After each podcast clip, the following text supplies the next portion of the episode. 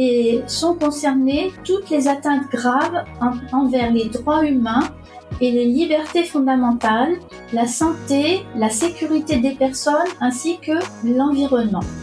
La limite de cette loi, c'est que les plaignants doivent apporter la preuve des violations et donc il faut aller au tribunal et en France ça prend des années.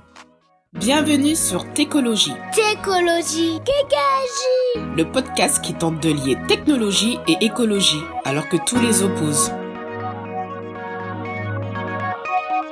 Bonjour à toutes et tous, euh, Richard Anna pour le podcast Écologie, bienvenue à vous. Nous allons aujourd'hui parler d'un sujet euh, qui est peut-être euh, un peu moins visible, c'est les questions sociales euh, liées à l'approvisionnement, à la traçabilité de l'approvisionnement euh, en équipement numérique. Donc euh, à la fois l'extraction minière, mais aussi la fabrication des équipements, l'assemblage des équipements, jusqu'à ce que ça, ce que les équipements numériques arrivent chez nous, dans nos poches, dans nos bureaux. Et avec nous, on va, on va parler de ces sujets avec notamment Malika Kessous, qui est chef du bureau des achats responsables à la direction des achats de l'État, et également avec Brigitte Demeur, qui est représentante euh, d'une ONG qui s'appelle Electronics Watch, euh, qui est représentante en France de, cette ONG.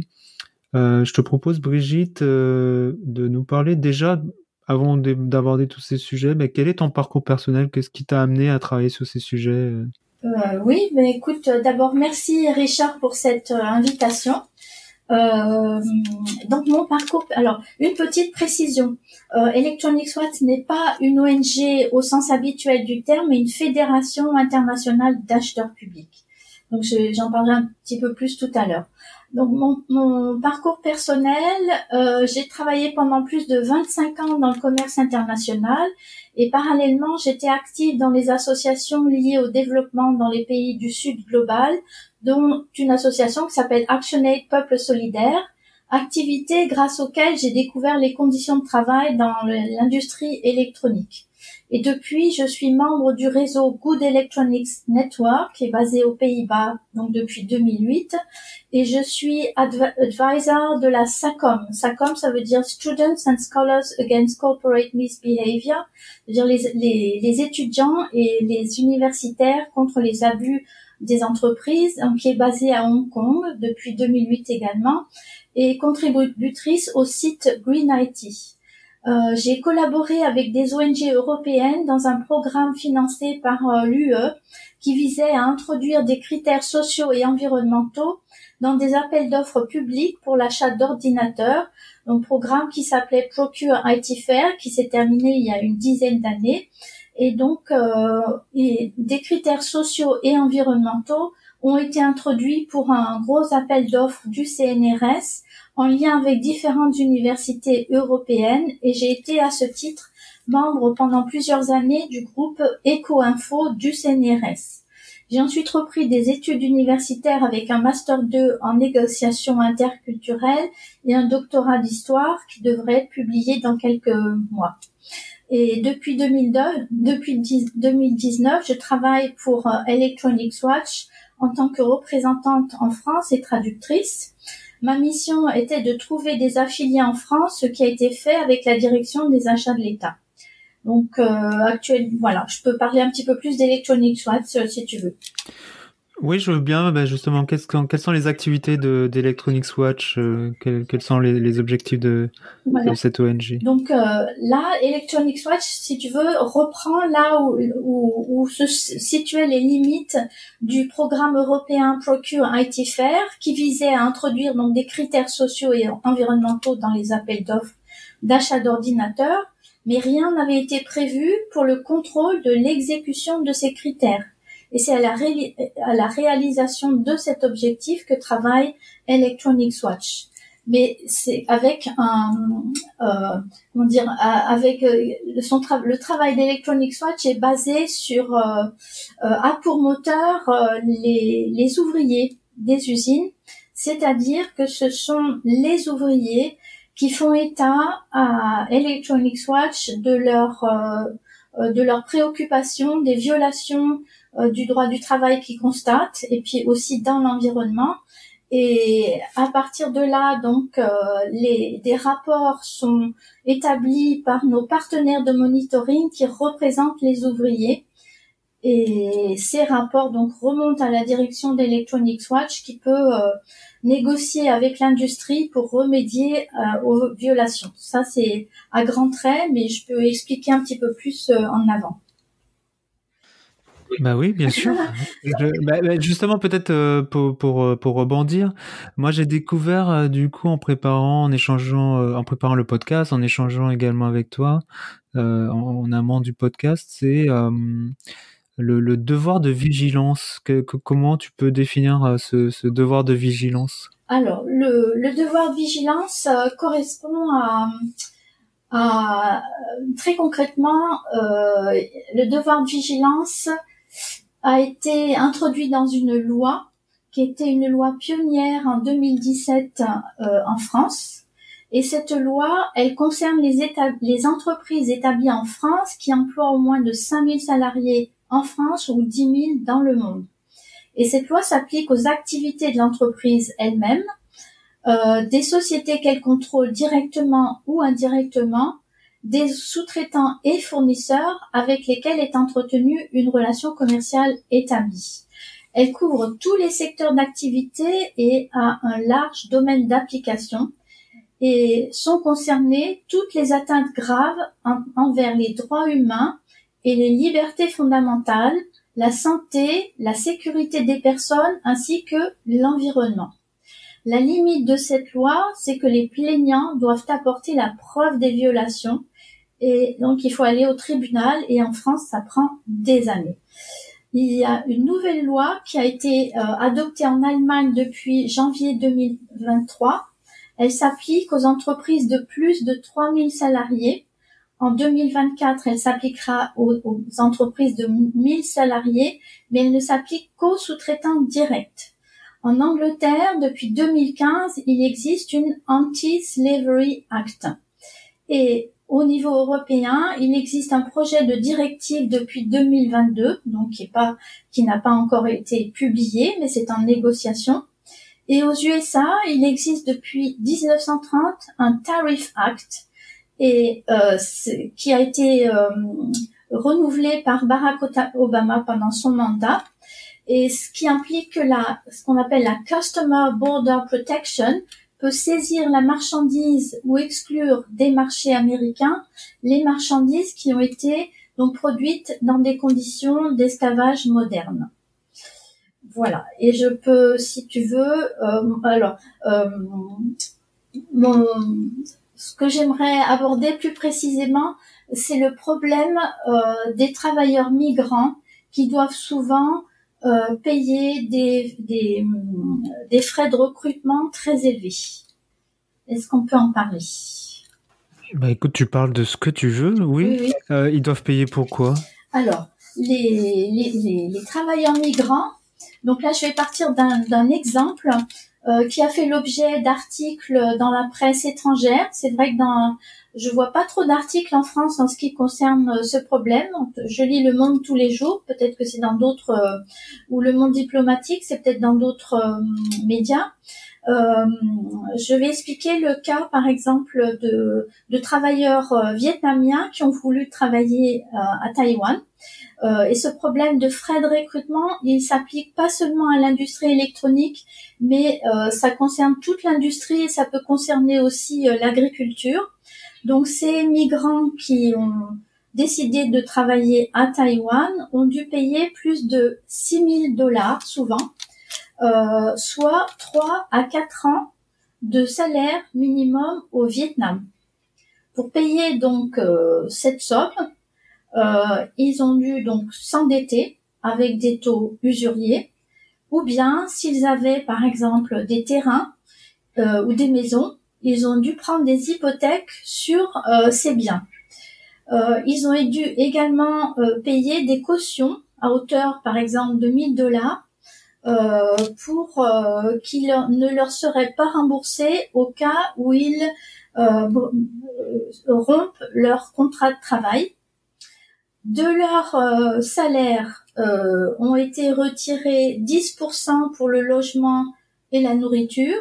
Donc pour ceux qui étaient à Taïwan, il y en a d'autres qui travaillaient en Serbie et qui étaient obligés de chasser les lapins dans les forêts voisines pour pouvoir donc euh, manger. Euh, donc je reprends l'exemple des travailleurs vietnamiens.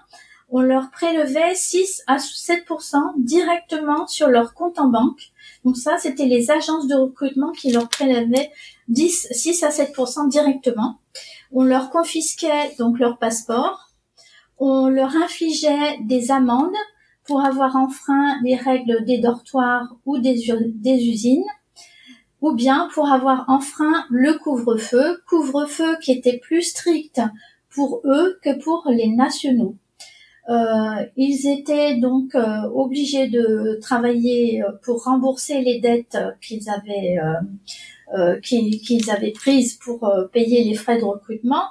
il est fréquent qu'ils travaillaient pendant des quarts de plus de 12 heures et surtout, ce qui les intéressait, en plus de ces quarts de 12 heures, c'était de, faire des heures supplémentaires pour leur euh, rembourser les dettes.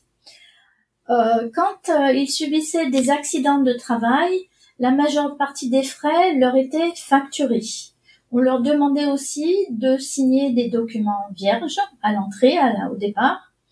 un autre exemple, ce sont des jeunes qui travaillaient au Japon et qui travaillaient pendant plusieurs années comme stagiaires et qui ont payé les recruteurs jusqu'à concurrence de la, dans ce cas-là, de 5300 dollars.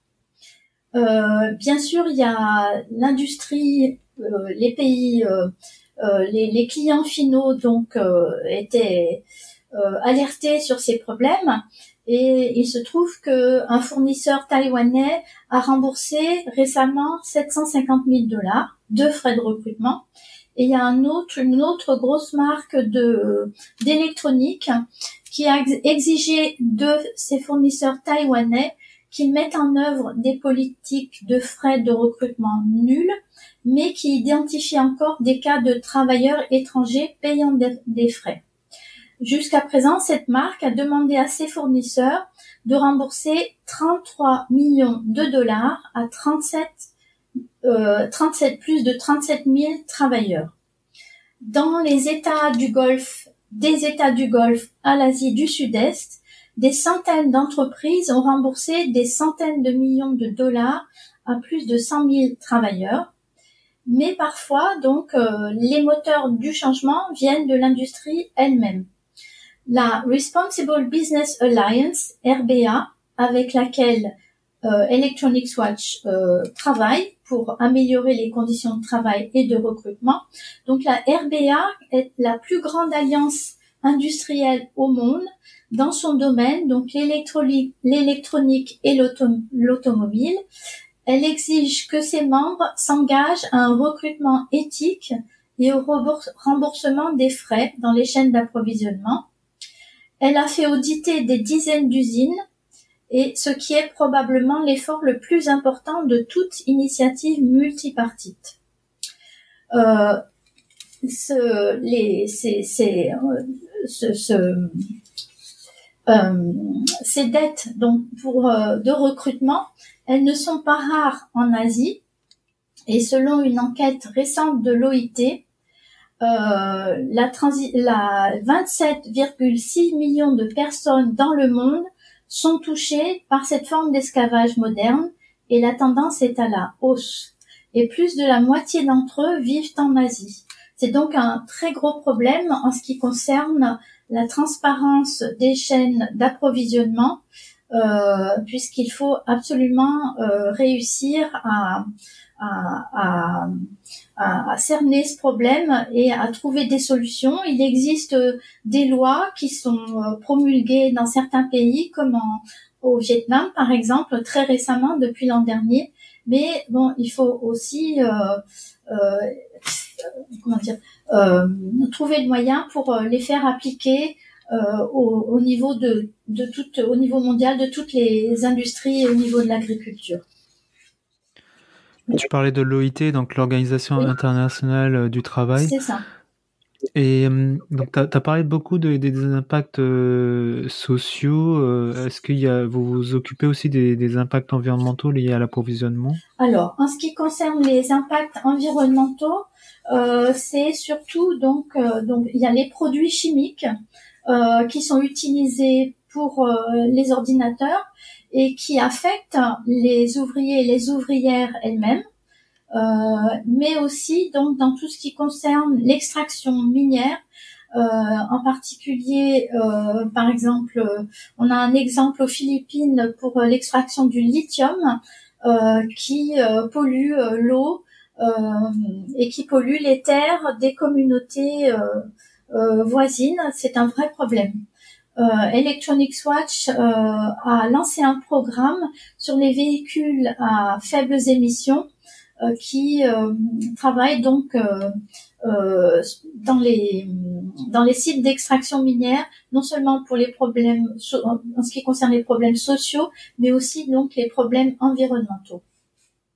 Et, c'est bien en Philippines où vous avez eu un militant sur place qui a été assassiné, c'est bien ça? Alors je sais plus si c'est aux Philippines, mais effectivement on a il y a un, un, partenaire qui a été assassiné euh, suite à euh, suite aux découvertes qu'il avait fait. Et c'est c'est un vrai problème pour euh, beaucoup de syndicats et de syndicalistes dans les régions de production qui sont intimidés, euh, qui sont intimidés jusqu'à la violence physique. Justement, est-ce que c'est ce, manque de transparence, c'est voulu de la part des, constructeurs, des, éditeurs euh, et, vendeurs de produits ou euh, c'est juste qu'ils n'ont pas envie de s'occuper de ce, sujet? Est-ce que c'est volontaire ou c'est ou involontaire C'est un petit peu, disons, c'est une certaine euh, passivité, on va dire ça comme ça, mais ça peut être aussi volontaire.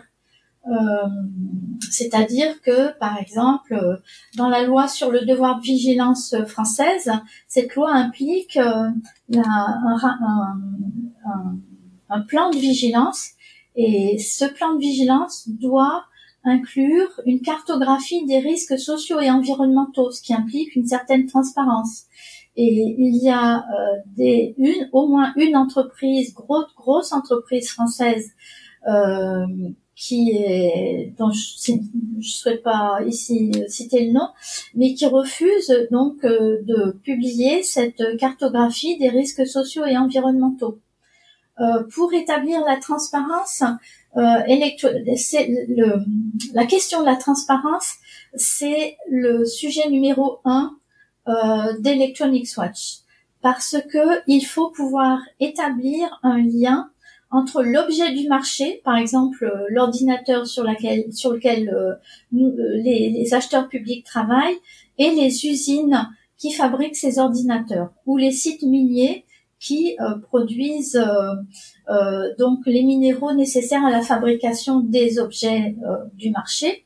Et, et c'est la question, c'est de pouvoir faire la traçabilité entre l'ordinateur et les usines et les sites miniers. Et pour cela, les conditions d'Electronics Watch demandent aux attributaires des marchés, c'est-à-dire aux fournisseurs, de faire une liste de toutes les leurs sous-traitants. Leurs sous-traitants, euh, donc du niveau 1, 2, 3 jusqu'au plus bas, sachant que c'est pas toujours possible parce que d'une part, les sous-traitants peuvent changer pendant la durée du marché et d'autre part, ils ne les connaissent pas toujours. Euh, c'est un autre problème. Et euh, mais Electronics Watch se base aussi sur un travail qui a été effectué depuis très très longtemps par euh, beaucoup d'ONG en Europe et dans les pays de production. Et donc il y a une connaissance fine euh, qui est déjà euh, établie par ces ONG euh, sur euh, les usines qui fabriquent euh, les, nos, nos produits. et voilà, donc on a les deux côtés, c'est-à-dire une connaissance fine préalable et d'autre part les conditions d'Electronics Watch qui demandent aux attributaires des marchés de nous faire une liste de leurs sous-traitants. Pour parler de l'achat responsable, de la traçabilité euh, des approvisionnements en équipement, euh, nous avons aussi la chance d'avoir Malika Kessous avec nous. Elle est chef du bureau des achats responsables à la direction des achats de l'État. Bonjour Malika. Bonjour Richard. Euh, je te propose, Malika, est-ce que tu peux déjà nous, parler de ton parcours personnel? Qu'est-ce qui t'a amené à arriver aux achats responsables au niveau de l'État? Alors, euh, en fait, moi de, formation, je suis ingénieur agronome. Et euh, quand j'ai fini mon ingénierat, j'ai fait un troisième cycle en développement de projets de développement dans les pays du Sud. Euh, et j'ai travaillé pendant environ une dizaine d'années en ONG et plus particulièrement dans des associations de commerce équitable. Et dès cette période-là, j'ai été très sensible et très intéressée par les questions de consommation éthique, de questions de traçabilité sociale, qualité environnementale de ce que nous consommons.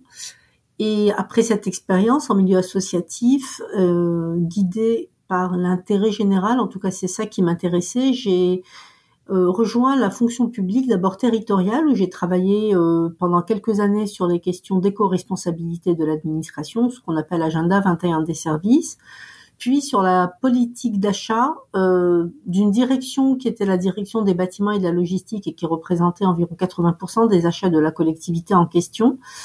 Et j'étais chef du bureau politique achat et à ce titre-là, j'ai travaillé sur les questions bah, d'achat responsable, de relations fournisseurs, donc et prise en compte des enjeux environnementaux et sociaux. À la suite de cette première expérience dans la fonction publique, euh, qui pour moi était très intéressante parce qu'on arrivait à mobiliser euh, des leviers euh, très opérationnels tels que ben, les volumes d'achat qui sont consacrés par les marchés publics, j'ai rejoint la direction des achats de l'État pour travailler sur la politique des achats responsables de l'État, donc un peu sur la même thématique, mais avec une envergure plus importante.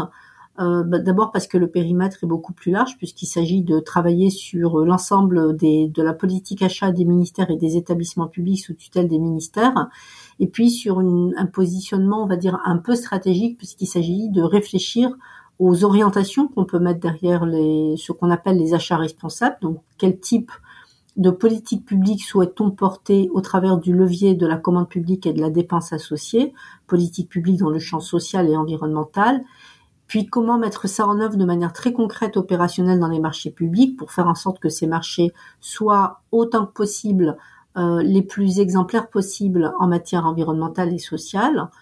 Et puis, euh, dans cette approche un peu de transversale, comment animer la démarche en direction des ministères et des établissements publics comment la piloter, comment définir des objectifs et suivre les résultats, et comment accompagner les acheteurs pour que chacun puisse s'approprier les grands enjeux des achats responsables et puisse de manière très concrète, opérationnelle, l'intégrer dans les marchés.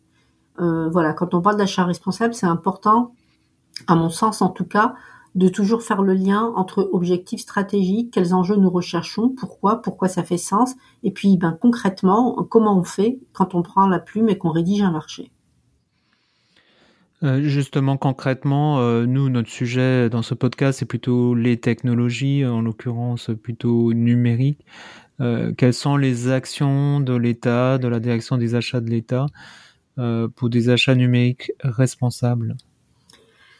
Ma, réponse, Richard, va être en deux temps. D'abord, quelle est la réflexion de l'État sur l'importance de prendre en compte des enjeux environnementaux et sociaux dans les achats numériques?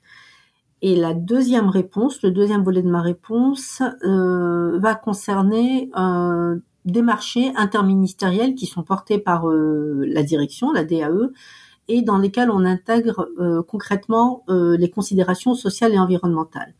Sur la, première partie de ma réponse, comment on prend en compte ces politiques, euh, toute l'action de la DAE, c'est bien d'identifier les segments d'achat pour lesquels il y a des impacts environnementaux, impacts environnementaux suffisamment importants pour faire l'objet euh, de recommandations interministérielles, pour faire l'objet euh, d'une attention particulière. C'est le cas de l'IT, notamment, je dis bien notamment, mais ça remonte pas à cette période, euh, avec la crise Covid qu'on a tous connue, la multiplication euh, bah, du télétravail, donc la multiplication des besoins des acheteurs de disposer de matériel informatique pour pouvoir travailler depuis leur domicile, donc une augmentation importante des volumes de consommation en matériel informatique, en solutions également pour pouvoir continuer à travailler à distance, que ce soit euh, les solutions de visioconférence, audioconférence, euh, la possibilité de s'échanger des, fichiers. Donc on voit bien qu'il y a une explosion euh, de l'usage du numérique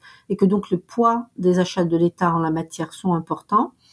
Et donc, euh, c'est pour ça qu'on considère que euh, dans le numérique, les enjeux environnementaux et sociaux euh, sont un axe important de la politique d'achat responsable de l'État. Et donc, je te disais à l'instant que avec la crise Covid, tous ces éléments et le poids de cette famille d'achat est apparu vraiment comme étant très important.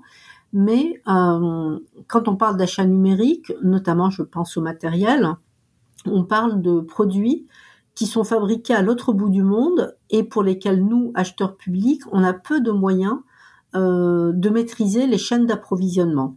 Et cette question euh, de la faible maîtrise des chaînes d'approvisionnement associée à la réputation défavorable en matière de respect des droits de l'homme au travail euh, qu'il peut y avoir dans certains secteurs d'activité, nous ont conduit dès 2016 à nous interroger justement sur les questions de traçabilité sociale des chaînes d'approvisionnement.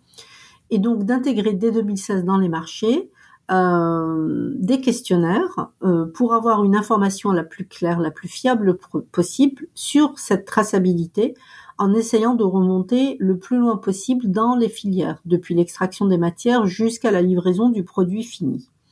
Donc ça, ce sont les réflexions générales. Et ces réflexions générales qui sont un peu de l'ordre un petit peu stratégique, on les retrouve également dans les réflexions, la contribution qu'on a pu avoir, nous, à la DAE, euh, en tant que représentant de l'État acheteur, euh, dans l'élaboration des différents textes euh, qui portent beaucoup d'évolutions et d'obligations nouvelles pour les acheteurs. Je pense par exemple à la loi AJAC avec l'achat de produits issus du réemploi ou de la réutilisation, dont les matériels informatiques. Euh, et voilà, ça c'est sur la partie stratégique. Sur le volet un peu plus opérationnel, euh, concrètement, dans les marchés qui sont portés par la DAE, qui sont de gros marchés interministériels, certains sont les plus gros marchés européens, euh, nous intégrons systématiquement des considérations environnementales et des considérations sociales en mixant des exigences qu'on inscrit au marché, donc des obligations pour lesquelles aucune réserve ne peut être émise, et des critères d'attribution quand on mène le sourcing et qu'on voit qu'on peut mettre un critère pour essayer de différencier les offres qui seraient les plus vertueuses, les mieux disantes sur les enjeux environnementaux ou sociaux que nous recherchons. Euh, voilà, pour répondre euh, assez succinctement, mais si ce n'est pas ainsi, n'hésite pas. J'hésiterai pas. Euh, donc Brigitte Demeure, donc je précise, hein, on a eu un échange avec Brigitte en, décalé, hein, donc on, Malheureusement, on n'a pas pu trouver de créneau pour le faire tous ensemble. Mais donc, Brigitte nous disait, nous a parlé euh, en long et, en large euh, bah, les problèmes liés à la traçabilité et la transparence des, fournisseurs. Euh, pourquoi la, DAE, donc la Direction des achats de l'État, s'est affiliée à, Electronics Watch Est-ce que tu peux nous parler bah, bah, des objectifs évidemment de, cette affiliation et, comment se passe le processus d'affiliation? Oui, alors euh, la DAE s'est affiliée au mois de juin 2022 à Electronic Watch. Euh, cela faisait euh, peut-être deux ans qu'on réfléchissait, qu'on analysait la possibilité de nous affilier. Euh, cette affiliation nous intéresse beaucoup parce que elle traite de la traçabilité sociale des chaînes d'approvisionnement des matériels informatiques, qui, comme je le disais tout à l'heure, sont des des matériels qui sont issus de chaînes mondialisées complexes, euh, qu'il est compliqué de démêler, qu'il est compliqué euh, de, de, rendre transparent pour avoir l'information qui peut nous intéresser, nous, en tant qu'acheteurs publics. Et Electronics Watch, justement, euh, nous a démontré tout son sérieux dans le travail que mène cette association sur les filières d'approvisionnement des matériels informatiques, sur la traçabilité, sur l'information, sur le dialogue euh, qu'elle engage euh, avec les fabricants et les metteurs sur le marché de ces matériels pour avoir davantage d'informations et pour engager des actions euh, d'amélioration quand des situations on va dire, de non-respect des droits de l'homme au travail sont observées, sont documentées, sont avérées.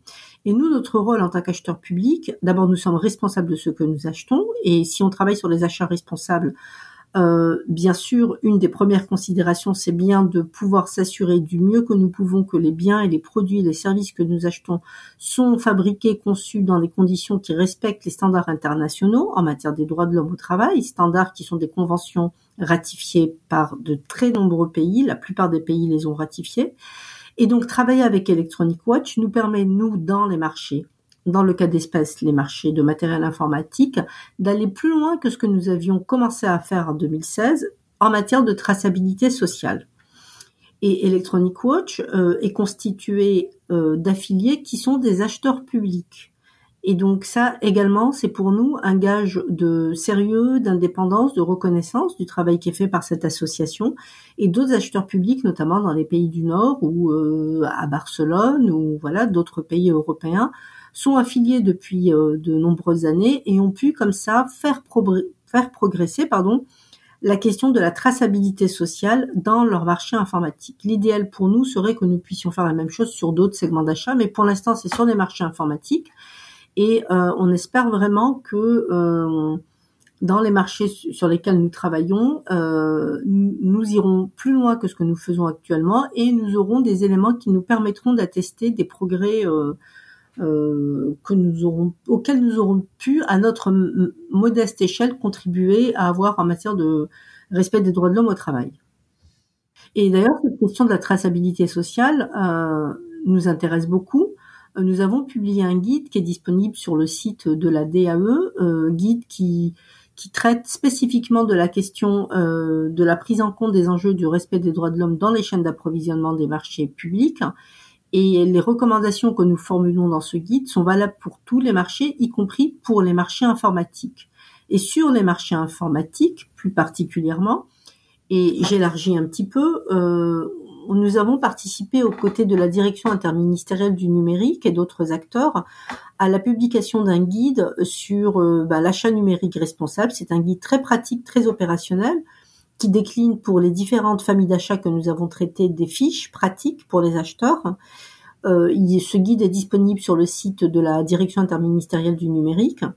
Et bien sûr, au-delà des aspects environnementaux que nous avons traités dans ce guide et dans les différentes fiches, nous avons également traité la question de la traçabilité sociale des matériels achetés dans le cadre des marchés publics, en donnant des exemples de questionnaires, de grilles et euh, en expliquant comment est-ce qu'on peut rédiger une clause relative au devoir de vigilance dans les chaînes d'approvisionnement. J'ai une question d'un auditeur euh, de la communauté Técologie euh, qui te demande Comment favoriser des produits durables dans un contexte où le prix a autant de poids lors des appels d'offres euh, publics? Euh, Est-ce que, euh, est-ce que le, niveau de pondération enjeux environnementaux, sociaux est, plus important que le prix ou ça reste quand même le prix le facteur premier? Alors, les enjeux environnementaux et sociaux sont très rarement voire jamais, je peux l'affirmer, plus important que le prix, euh, pour de différentes raisons. D'abord, euh, enfin sans être trop technique, euh, quand on passe à marché public et qu'on met un critère d'attribution, donc des critères qui nous permettent de noter les offres sur un certain nombre d'attendus de l'acheteur en qualité technique, en prix, en qualité environnementale, en qualité sociale, il faut que ces critères soient proportionnés à l'objet du marché. Donc j'achète, mettons, du matériel informatique. Mon besoin premier, c'est d'avoir un ordinateur. Mon besoin euh, secondaire, euh, même si c'est très important, c'est d'avoir un ordinateur qui répond à certaines caractéristiques environnementales et sociales. Si j'avais un critère, un critère environnemental ou social qui serait majoritaire, c'est-à-dire que je noterais les offres de manière disproportionnée par rapport à mon besoin, euh, plutôt que d'être sur le critère prix ou le critère technique. Néanmoins, euh, les recommandations que nous formulons à la DAE, que nous adressons à l'ensemble des acheteurs qui sont dans notre périmètre d'intervention, c'est-à-dire l'ensemble des ministères sur tout le territoire national et des établissements publics sous tutelle de ces ministères, c'est de pondérer un critère environnemental ou un critère social à un minimum de 10% de la note totale d'attribution du marché. Notre recommandation, c'est que en deçà de 10%, le critère n'est pas discriminant, il ne permet pas de récompenser les entreprises les plus vertueuses et que quelque part, euh, il ne porte pas la performance recherchée par l'acheteur. Donc ça, c'est un point important sur euh, la question de la pondération et de la proportionnalité. Sur la conciliation entre, euh, euh, pardon, et juste dire, en, moyenne, le critère prix, il est entre 40 et 45% de la note totale d'attribution du marché. Donc il n'est pas non plus majoritaire. Et ce critère prix, il est quand même important parce que dans les règles de la commande publique, on parle de choix des offres économiquement les plus avantageuses. Et pourquoi cette question du critère prix, elle reste importante? Euh, Eh bien, c'est parce que euh, la dépense publique, c'est de l'argent public. Donc notre rôle, c'est aussi d'utiliser l'argent public avec, je dirais, parcimonie voilà, il y a une question de responsabilité également euh, de ne pas aller vers de la gabegie. Après, les critères environnementaux et sociaux peuvent chacun monter à 20%, 25% de, de, l'attribution d'un marché. Mais un critère majoritaire, ça ne me semble pas tenable euh, euh juridiquement parlant. Euh, pardon. Et sur la conciliation entre euh, bah, comment l'acheteur peut faire entre toutes les injonctions qui lui sont faites d'avoir des achats les plus propres possibles socialement, les plus propres possibles sur le plan environnemental, et en même temps faire des économies et agir dans le cadre d'un budget contraint. Euh, il y a une notion très importante qui est l'approche en coût global, c'est-à-dire que quand on achète un produit, il ne suffit pas de s'arrêter au prix facial et de choisir le moins cher parce qu'on aurait mis un critère prix très important, mais bien de se poser la question de la qualité de cet achat de la durée de vie, par exemple, du produit, du nombre de réparations de maintenance qui seront nécessaires, durée de vie et nombre de réparations et de maintenance qui sont directement qualité à la, euh, reliés à la qualité intrinsèque d'un produit.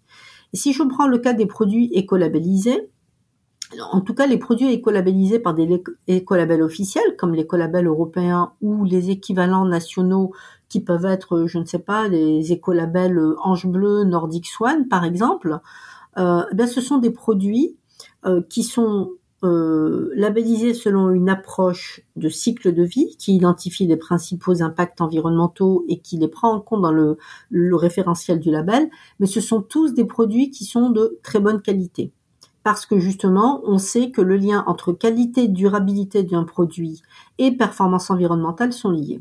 Donc la question euh, du surcoût, entre guillemets, de produits qui seraient de meilleure qualité environnementale, premièrement, n'est pas automatique, puisque selon certaines familles d'achat, on peut avoir des produits écolabellisés au même prix que les produits non écolabellisés.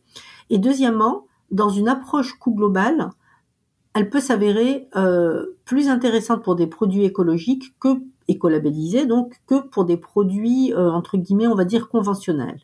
Et quand il y a un surcoût, il faut bien estimer ce dernier.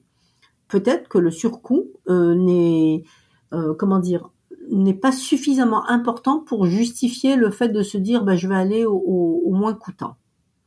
Voilà, je ne sais pas si ma réponse est claire, Richard. C'est technique, mais c'est clair.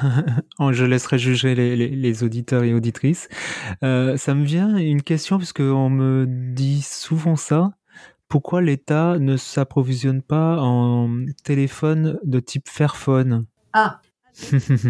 Est-ce que c'est ton domaine? Puisque Fairphone est connu donc pour euh, les, les, les, deux euh, sujets en fait, à la fois environnemental parce qu'il propose un, un, smartphone réparable et pour les enjeux sociaux parce que voilà il y a, y a il y a, en, quelque sorte, il y a, ils font attention sur l'approvisionnement en, en, ayant des prix équitables, en rémunérant euh, de manière équitable les, les, les, assembleurs et les employés de l'autre côté du monde. Tout à fait.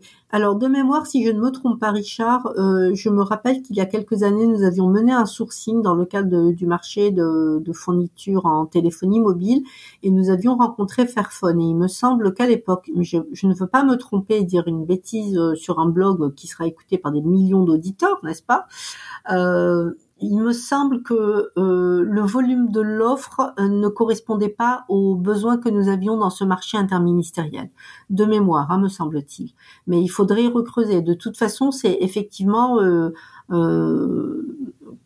une offre qui est tout à fait intéressante et qui, pour le coup, est 100% responsable Et, euh, et pour le prochain marché, nous verrons bien sûr comment est-ce qu'on peut ou non acquérir des téléphones Fairphone. Est-ce que les toutes les fonctionnalités techniques répondent aux besoins techniques tels que sont exprimés par l'acheteur euh, Donc voilà. J'ai plusieurs questions par rapport à ça. En fait, est-ce que l'État, son rôle est de, de privilégier justement les constructeurs qui sont déjà exemplaires? Euh, effectivement, Fairphone n'a peut-être pas la, la taille pour euh, subvenir aux, aux besoins de l'État, de l'État français. Mais euh, est-ce que euh, justement l'État ne devrait pas euh, justement pousser les autres constructeurs à aller vers le, Ben, le modèle de type Fairphone Ben, en c'est ce qu'on essaye de faire, Richard. C'est bien le sens de la politique d'achat responsable de l'État. C'est ce qu'on essaye de faire euh, quand on travaille sur des marchés qui sont importants et qu'on intègre euh, un niveau d'exigence élevé sur le plan environnemental et social. euh, ça fait bouger également l'offre des constructeurs. On en est conscient. Quand on a un volume d'achat qui est important sur des marchés euh, qui parfois, je te l'ai dit, sont les plus gros marchés européens. Je prends le cas de notre marché de location de solutions d'impression, c'est les gros copieurs d'étage, c'est le plus gros marché européen. Et c'est un marché euh, qui dure quatre ans, euh, qu'on a renouvelé il y a environ deux ans pour la troisième fois. Donc tu vois, ça fait trois fois quatre ans. Et entre la première fois et là, le, le- le dernier marché qui est en cours d'exécution, on, on a beaucoup augmenté le niveau d'exigence et on a fait un sourcing, on a échangé avec euh, les constructeurs, les metteurs sur le marché, qui, pour le coup, se sont alignés à ce besoin-là. Donc ça, c'est une façon aussi de faire évoluer. Et, c'est ce qu'on essaie de faire dans tous nos marchés. Et c'est le principe même de la mobilisation, au-delà d'obligations inscrites dans le marché, d'un critère d'attribution qui permet justement de dire, ah ben voilà, si vous vous améliorez, euh, si vous, vous, vous nous proposez des produits qui sont de meilleure qualité environnementale ou sociale, eh bien ça va compter dans la note d'analyse du marché et dans l'attribution du marché. Donc voilà, on essaie de le faire sur, sur euh, tous les segments d'achat, hein, sur tous les autres segments d'achat euh, sur lesquels, euh, pour lesquels la DAE euh, porte les marchés interministériels. D'accord, très bien. Et euh, il y a un autre sujet, c'est tu en as parlé par rapport à la loi AGEC, donc euh, le fait que l'État doit euh, et les collectivités d'ailleurs doivent se acheter pour euh, 20% des montants d'achat en équipement réemployé, donc Mhm. reconditionné ou issu du recyclage. Oui, ou contenant des matières aussi. Au contenant, voilà, oui, pardon. Où en étant de ce sujet? Est-ce que c'est un sujet sur lequel tu travailles? Bien sûr, c'est un sujet sur lequel on travaille et hum, tu vois, ça, ça rejoint un petit peu la question que tu me posais quand tu me disais mais que fait l'État euh, pour pousser les entreprises euh, à améliorer leurs pratiques? Est-ce que notre rôle c'est pas de entre guillemets favoriser, même si on n'aime pas ce terme hein, en termes de marché public, mais en tout cas appuyer les entreprises les plus vertueuses? Eh bien, typiquement sur l'offre en matériel reconditionné, notamment dans le domaine IT, puisque c'est le sujet euh, de ton podcast. Euh, c'est un sujet qu'on creuse depuis longtemps, notamment en échangeant avec les acteurs de l'économie sociale et solidaire implantés en France et qui développent cette offre-là. Euh, simplement, euh, on n'a pas encore conclu de marché. Euh, il y avait des questions de sécurité informatique à bien valider. Hum, Voilà, un marché issu du reconditionnement, est-ce qu'on est sûr de sa sécurité informatique avec tous les risques d'intrusion qu'on peut connaître? Ça, c'est le premier point. Donc ça, c'est en train d'être validé. Et le deuxième point, euh, c'est également l'état de l'offre. Euh, quelle que soit le, la famille d'achats concernée, il y en a 17 qui sont concernés par l'obligation de la loi AGEC, euh, bah, l'état de l'offre des opérateurs économiques en France n'est pas au rendez-vous. Si on devait appliquer les obligations 20% d'achat, par exemple de mobilier issu, du réemploi et de la réutilisation, eh ben, on se bute à une offre qui, est encore trop balbutiante. Et dans le domaine IT, c'est pareil. On prend le cas de la téléphonie reconditionnée, euh, bah, il n'y a pas beaucoup d'offres, voire très peu. Et sur des gammes de produits qui peut-être ne sont pas en rapport avec les volumes les plus importants qui sont consommés par l'État. C'est-à-dire le moyen de gamme. La gamme moyenne, quoi. Et non pas uniquement du haut de gamme. Donc il y a plein de sujets comme ça qui font que, en réalité, euh, l'acheteur public, il a beaucoup de responsabilités. L'acheteur public, il a vraiment, et moi je le vois depuis le temps que je travaille à la DAE, ça va bientôt faire huit ans, je vois bien que les acheteurs sont de plus en plus intéressés par ces questions, veulent mettre en place des choses, que bien sûr, on a encore plein de choses à faire pour monter en maturité, en expertise, mais dans l'écosystème, on n'est pas tout seul. Et donc, euh, vraiment, on invite vraiment tous les opérateurs économiques à euh, améliorer leurs pratiques. C'est autant d'éléments de différenciation pour leur offre également. Et au moins, au moins cet intérêt économique de la part des, des opérateurs et que euh, quand l'offre n'est pas au rendez-vous, c'est compliqué de passer un marché. Et c'est compliqué pour un acheteur d'avoir ce qu'on appelle un marché infructueux. Ça veut dire il passe un marché et personne ne répond. Donc il faut qu'on soit très prudent dans la façon dont on intègre euh, ces enjeux-là, euh, parce que on ne veut pas non plus desservir tout l'intérêt des achats responsables et donc euh, conduire peut-être des acheteurs à dire bah oui dès qu'on veut acheter responsable il n'y a pas d'offre il n'y a rien donc je ne fais pas de marché. Donc c'est très important vraiment de calibrer le besoin et de calibrer le niveau d'exigence associé pour aboutir à un marché qui est attribué avec le niveau d'exigence tel qu'on l'a défini et pourquoi pas dans le cas de l'exécution du marché des plans de progrès qui peuvent être proposés par les entreprises. Ce qui est certain, c'est que à la DAE, chaque projet euh, qui est porté, qui est piloté, qui fait l'objet d'un marché est expertisé sur ses aspects environnementaux et sociaux pour savoir euh, quelle typologie d'enjeux doit-on adresser dans le cadre de ce segment d'achat, jusqu'à quel niveau d'exigence on peut aller. Et donc, on est en capacité de justifier le fait qu'on ait pris en compte à un niveau plus ou moins fort des considérations environnementales ou sociales. Mais en tout cas, on le fait systématiquement au bureau achat responsable parce que il en va de l'exemplarité de l'État, parce qu'il en va de notre responsabilité, et puis parce que sur des marchés de cette dimension-là, euh, ce serait dommage entre guillemets de se rater. Je me pose la question, euh, Brigitte, c'est euh, est-ce que c'est le domaine électronique et l'informatique, le numérique, qui, pose le plus de problèmes? C'est pourquoi euh, tu, travailles sur ce sujet? Est-ce qu'il y a, a d'autres industries qui, qui, posent ces mêmes problèmes ou est-ce que c'est vraiment spécifique à ce domaine-là? Je pense que c'est dans toute l'industrie. Et là, récemment, il y avait un article dans le Guardian qui faisait état euh, de ces problèmes de frais de recrutement dans l'agriculture au Royaume-Uni quels sont, tu, en as beaucoup parlé, Brigitte, quels sont les problèmes à résoudre, euh, les cadres qui devraient être mis en place euh, pour une meilleure traçabilité de, l'approvisionnement, en particulier de, des, équipements électroniques, euh, électroniques, numériques, informatiques? Je pense qu'il faudrait peut-être effectivement demander par une loi, parce que je pense que ça ne peut passer que par une loi, de leur demander de faire une euh, de faire ce qu'on demande aux attributaires, c'est-à-dire euh, d'établir la transparence sur la chaîne. Le problème, c'est qu'en France, on a une loi aussi sur le secret des affaires. Alors, si on demande aux fournisseurs de faire une liste de leurs euh, sous-traitants, est-ce qu'ils vont pas se référer à cette loi française euh, qui euh, protège le secret des affaires? C'est un vrai souci. Euh, Brigitte, euh, existe-t-il euh, des labels justement pour améliorer la, traçabilité, la transparence de l'approvisionnement? Alors, Electronics Watch travaille avec deux labels qui travaillent sur l'électronique et en particulier sur les questions environnementales, c'est-à-dire c'est TCO Certified, Certified et EPAT.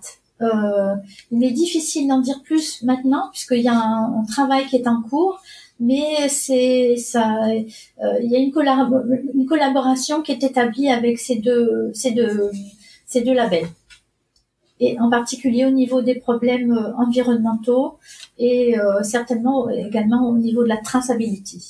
Merci beaucoup pour, pour le partage d'informations sur la, traçabilité de l'approvisionnement, les, questions de, de servitude, d'esclavage moderne en fait en réalité. Euh, et puis, euh, bah, bonne continuation. Merci encore d'être venu euh, nous voir, nous discuter avec nous. Merci beaucoup, Richard. Merci à toi. Malika, une dernière question, la même que Brigitte. quelles sont les perspectives concernant l'amélioration de la traçabilité, de la transparence, de l'approvisionnement des, des, équipements informatiques de l'État? Les perspectives très concrètes à échéance terme, c'est que on attend beaucoup de notre collaboration avec Electronic Watch et on va certainement euh, euh, gagner en maturité sur le sujet et avoir des marchés qui sont davantage tracés que les marchés euh, précédents. Et c'est de poursuivre ce travail. Comment comment dire les choses? Cette question de la traçabilité sociale et du respect des droits de l'homme au travail, c'est un sujet qui est complexe, qui est complexe à comprendre, qui est complexe à traduire dans les marchés, qui est complexe à suivre. Néanmoins, c'est un, comme je le disais, un volet social à part entière.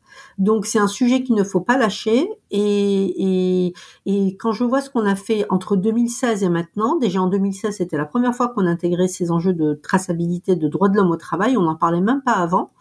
Euh, donc quand je vois ce qu'on a fait entre 2016 et maintenant, on, les choses ont beaucoup évolué.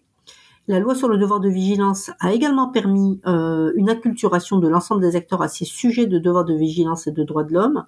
Et donc l'évolution, c'est euh, dans le prochain marché, comme je te disais, dans lequel euh, on aura l'accompagnement d'Electronic Watch.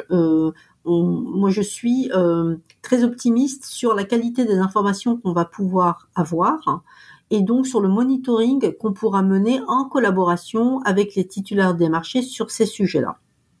Et après, moi, mon rêve, dans l'absolu, bien sûr, c'est qu'on puisse aboutir un jour à un label social qui nous garantit euh, la qualité éthique des produits qu'on achète et euh, qualité éthique notamment relative aux conditions de travail qui ont euh, présidé à la fourniture des produits achetés dans le cadre des marchés publics. Bah, Malika, merci beaucoup. Merci d'avoir partagé ton expérience et ton quotidien avec nous. Merci Richard, c'était un plaisir. Et puis bonne continuation. Euh, si vous avez aimé cet épisode, n'hésitez pas à mettre surtout 5 étoiles dans votre application de podcast préférée et je vous dis à bientôt. Salut Malika. Au revoir Richard, merci.